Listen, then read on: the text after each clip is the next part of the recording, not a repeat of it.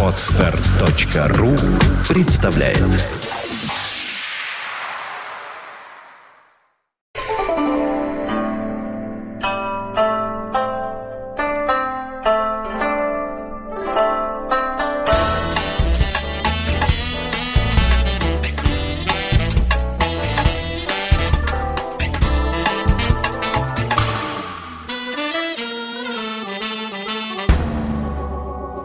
день. Добрый день. Здравствуйте. Сегодня у нас очередное частное Здравствуйте. мнение. Да. В этот раз частное мнение вот господина Орлова. Не частное. Да, да, да. Оно очень частное. Да. Вот. Я, честно говоря, даже не знаю про что. Э, Куда, куда смотреть? А вон там люди. Люди. Смотреть в камеру. Да, да. Ради бога, Юра, ради бога. Я зато всегда правдив. И, Итак, так- и тогда я подумал, насколько же наша власть, нынешняя российская власть, это он как начал с середины. аморальна. Вот не насколько она Глупа. жестока, глупа, несов- несовременна, а насколько она аморальна. Я очень не люблю э, любую ложь. Мне физически больно, когда я вижу ее, слышу ее, когда я знаю, что это ложь. Я испытываю физические мучения. Это моя такая личная маленькая или не очень маленькая проблемка. Вот эти самые ощущения я испытываю каждый раз, когда я вижу некое действие со стороны власти. На всех ее уровнях, как это не банально прозвучит. На самых высших, на средних, на уровне каких-то управ, на уровне всех этих людей роднит то, что они обладают реальной властью, в отличие от всех остальных. А, они лгут. Я говорю страшно банальные вещи. Они детские, смешные, наивные. Когда это говорит мужик 47 лет.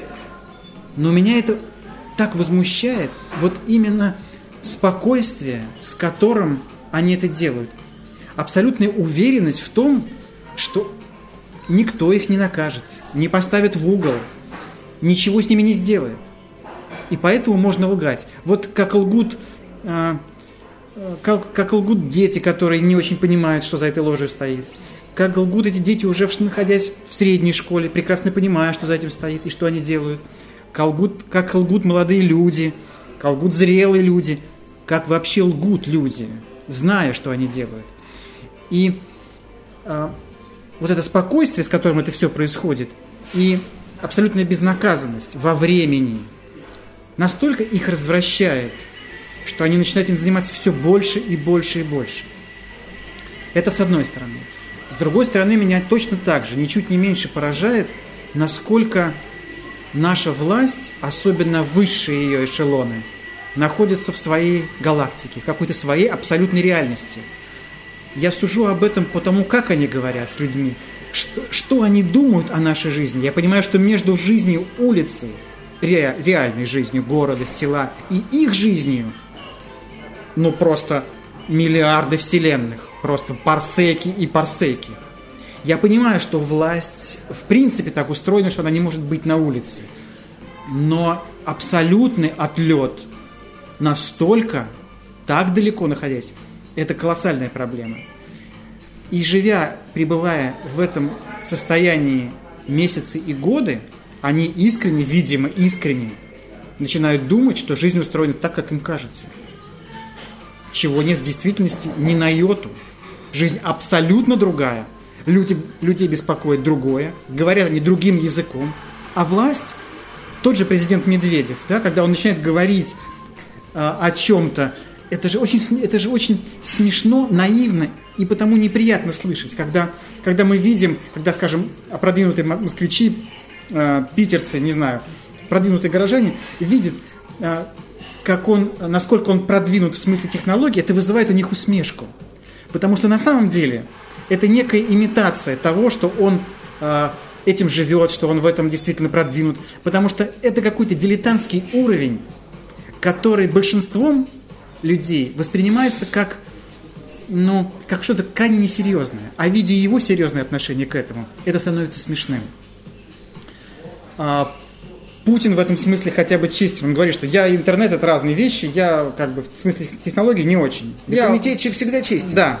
Так да. Что, вот. вот это несоответствие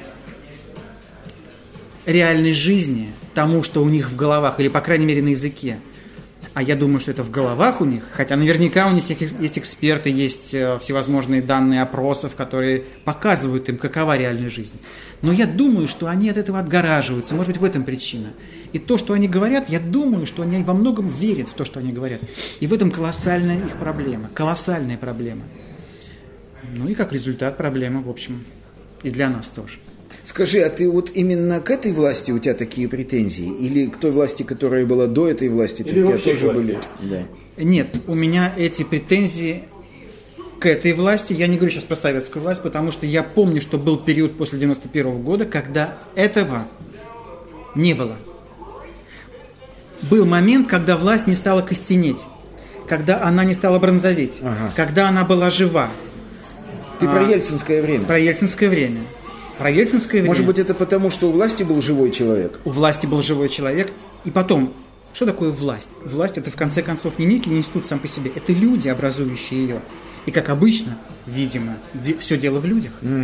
Все дело в людях, в их воспитании, в том, что они позволяют себе, насколько они отпускаются, держат или не держат себя и так далее, и так далее, и так далее. А еще вопрос. Как ты думаешь, а вот другие люди, они видят это, что власть лжет? Да, я Видят? уверен в этом. А почему их это не возмущает? А это проблема внутреннего раба. Ага. Их возмущает. Их возмущает? Их возмущает, да. Их воз- Я думаю, что возмущает почти все слои населения на уровне внутреннего личного протеста. Потому что, ну, не возмущаться ложью очевидной, приходя к чиновнику, да, там, невозможно. Другое дело, как ты это канализируешь. Ты выходишь на улицу, условно говоря, или годами терпишь, копишь, ненавидишь и не выходишь. Но понимание есть, я уверен. А почему они не протестуют против этого? Ну, уже протестуют. А может быть, Саша, если бы каждый из них встал на место Путина, может быть, он тоже стал бы лжецом немедленно?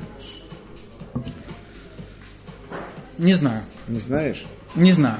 А я вот вспоминаю один маленький монолог, который случился много лет назад между Борисом Ефимовичем Немцовым и Владимиром Владимировичем Путиным. Диалог маленький. Это было время, когда Борис Ефимович Немцов Путина очень любил. И считал его... Да, было такое. было такое время. И они были ну, не то что друзья, но они были в одной упряжке. Э, пришло письмо э, из какого-то дальнего колхоза, где человек один Путину пишет, что Владимир Владимирович, вот эм, мы когда э, сейчас морковку сажаем, мы думаем о вас, и поэтому вот морковка наша всходит очень бурно и хорошо. И я совершенно уверен, что вот наши урожаи сейчас будут очень хорошие, потому что мы, когда морковку сажали, мы думали о вас. И Немцов, цитируя это письмо, читая это письмо Путину, говорит, да что же у нас за, что же у нас за народ-то за такой? И Путин ему отвечает с усмешкой, прекрасный у нас, прекрасный у нас народ, Борис Ефимович, правильный у нас народ. Ну, это то, как, Понимаешь, как да? видит жизнь конкретный так человек. вот, мне да. кажется, что Путин здесь совершенно искренен. И он как раз говорит о том, что любой, практически любой, взятый наугад человек, выдернутый и посаженный в Кремль на мой трон, говорит как бы Путин Немцову, будет вести себя точно так же, Он как будет я лгать. лгать, воровать, Воровать. т- значит, тащить своих, окружать. Ну, Юра, это старая твоя теза, Да. что в России это все, да? Да. Значит, власть существует как институт не только в России, но во всем мире, в свободном мире, в демократическом. Она тоже, может быть, хотела бы или, или, или становилась Я бы таковой, думаю. если бы ее не одергивали, если бы ее не, шпина, не шпи- Вот. А кто ее одергивает? Средства массовой информации. Нет. Люди. Вот. Средства массовой Которые информации одергивают власть, Да. потому что есть запрос на это одергивание от людей. Да? Люди хотят, чтобы власть одергивали, поэтому СМИ ее одергивают. Власть, на самом деле, на мой взгляд, это вот та капля росы, о которой пишет Уильям Блейк. Помнишь, да? Весь мир, там, я не помню это стихотворение, весь мир увидеть в капельке росы, говорит Блейк. Вот это вот умение, да? Власть это просто колоссальное увеличительное стекло, которое нас самих показывает нам в деталях.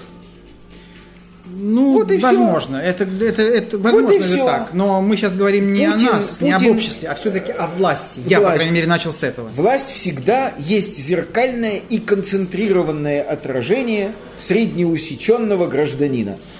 Я думаю, что требование, то требование, которое сейчас, то даже тот посыл, моральность, власть, моральность политики, внести в политику мораль, я думаю, что оно совершенно не лишено смысла.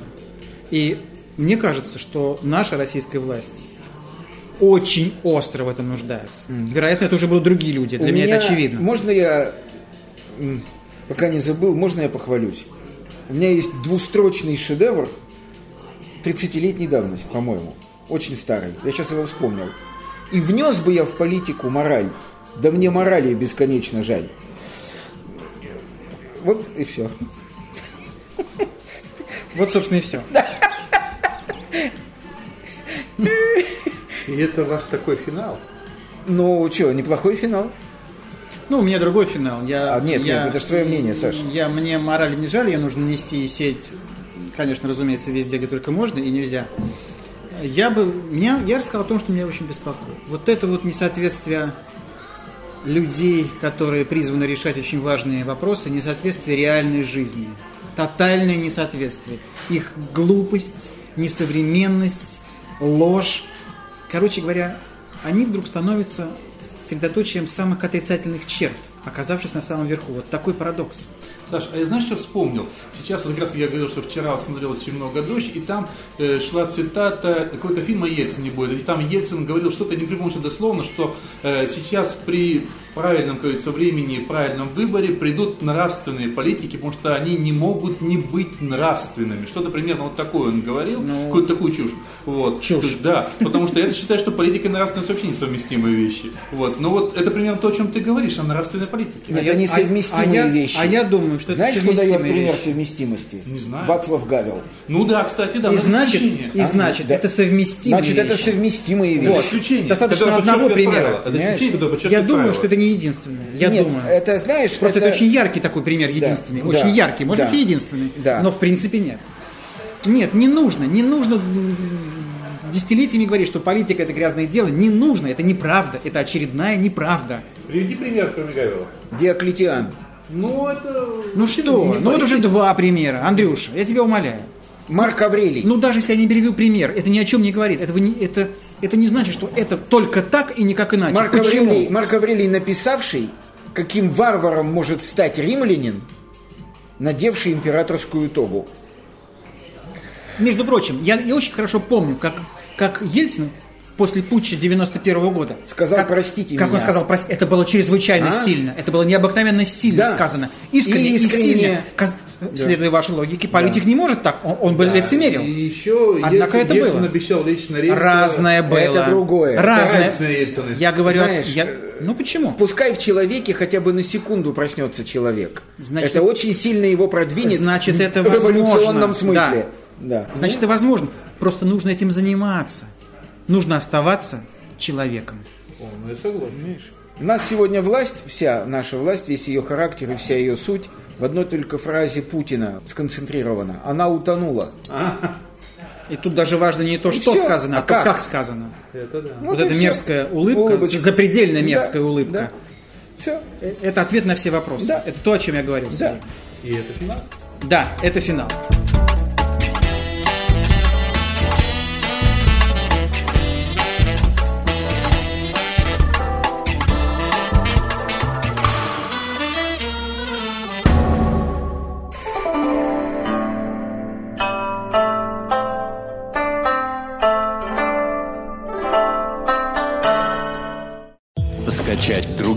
Выпуски подкаста вы можете на podster.ru